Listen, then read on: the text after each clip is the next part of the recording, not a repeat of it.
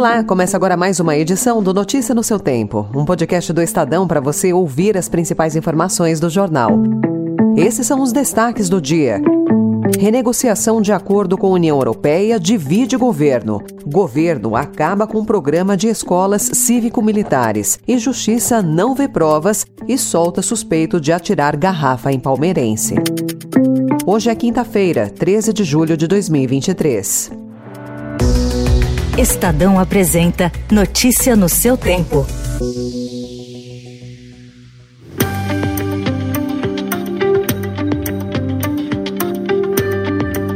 A contraproposta que o Brasil pretende fazer à União Europeia para avançar no acordo comercial do bloco com o Mercosul está provocando um racha no governo. O texto, defendido por Casa Civil, Itamaraty e pelas pastas de saúde e de gestão, que deve ser apresentado ao presidente Lula, propõe a reabertura da discussão sobre o capítulo que trata das compras governamentais. O objetivo é incluir mais casos em que a concorrência das empresas estrangeiras com as nacionais seria limitada como nas áreas de saúde e de construção civil. Indústria, planejamento, defesa e agricultura se opõem. Técnicos dessas pastas avaliam que a contraproposta pode colocar em risco o acordo negociado em 2019, cujos termos já prevêem exceções em que as compras governamentais poderiam ser usadas para as políticas públicas.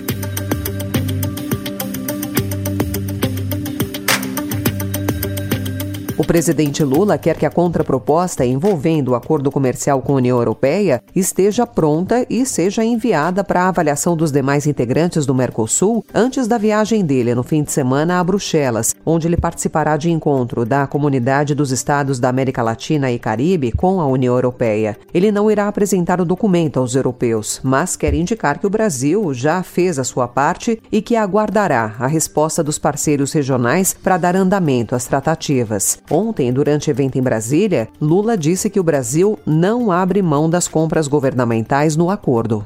Muitas vezes as pessoas tratam essas possibilidades de acordo como se fosse a América do Sul que não quisesse fazer o acordo. Tem uma coisa que eu já disse para todo mundo que a gente não abre mão. A gente não abre mão das compras governamentais, porque as compras governamentais serão a possibilidade de desenvolver o médio e o pequeno empreendedor nesse país. A expectativa é de que uma nova rodada de negociação com os europeus aconteça entre agosto e setembro, já com o Brasil na presidência temporária do Mercosul.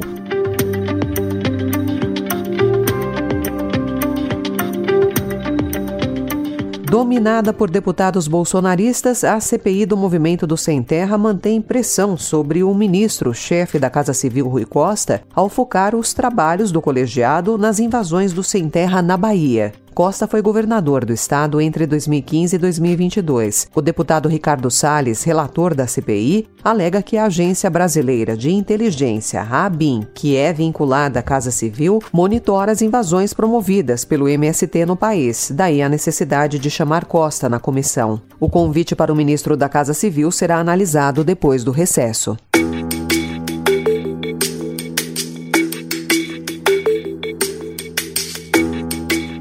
Leonardo Felipe Xavier Santiago, o torcedor do Flamengo suspeito de atirar uma garrafa que matou a palmeirense Gabriela Aneli no último sábado no entorno do Allianz Parque, deixou a prisão ontem. A juíza Marcela de Santana, que determinou a soltura, afirmou que Santiago não confessou ter atirado a garrafa. Ela também determinou que o caso passe a ser investigado pelo Departamento de Homicídios e Proteção à Pessoa, e não mais pela Delegacia de Repressão e Análise aos Delitos de Intolerância Esportiva. A magistrada entendeu que o delegado que conduziu o caso se precipitou e se mostrou despreparado para conduzir as investigações.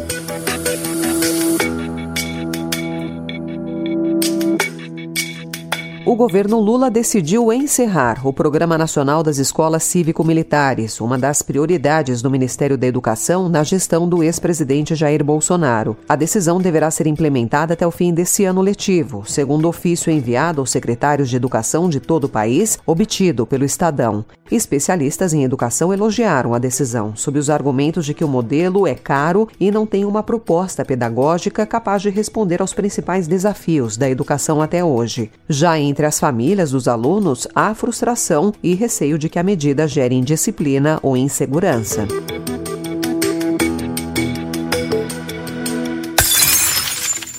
Atuação das chamadas gangues quebra-vidro, que miram celulares de motoristas e passageiros, tem preocupado moradores de São Paulo. No viaduto Júlio de Mesquita Filho, na região da Bela Vista, no centro da capital paulista, criminosos até se apelidaram de bonde do elevado. A Polícia Civil prendeu nesta semana dois suspeitos de praticar o crime no local. Outros dois adultos e um adolescente também foram detidos no mesmo dia. Segundo a estimativa da Polícia Civil, cerca de 400 suspeitos se envolveram com esse tipo de crime no centro nos últimos dois anos.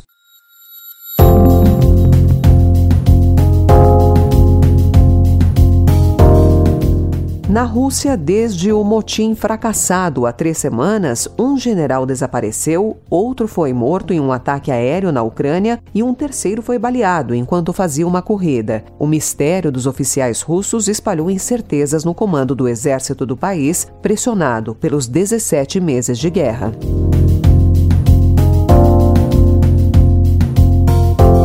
Autoridades da OTAN pediram ontem que a Ucrânia demonstre mais gratidão pelo envio de armas. O secretário de Defesa britânico Ben Wallace chegou a dizer que os aliados dos ucranianos não eram a Amazon. Os comentários foram feitos após o presidente ucraniano Volodymyr Zelensky ter feito críticas à falta de apoio da Aliança Ocidental. Notícia no seu tempo.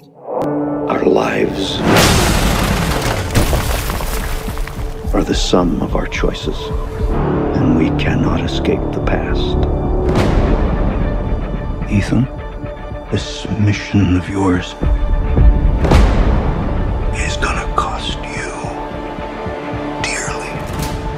Com cenas cheias de ação, Acerto de Contas Parte 1, que é o sétimo filme da franquia Missão Impossível, chega hoje aos cinemas com Tom Cruise no papel principal. O longa-metragem coloca o agente Ethan Hunt ao lado de seus parceiros de longa data, numa missão que promete ser a mais perigosa de todas. O grupo precisa se unir para encontrar duas metades de uma chave. Ela tem o poder absoluto de controlar uma inteligência artificial que está saindo do controle e pode ameaçar governos e a segurança de países.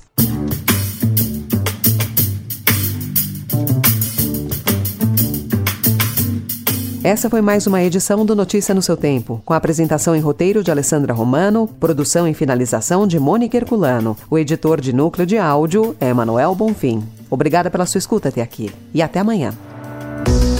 Você ouviu Notícia no seu tempo.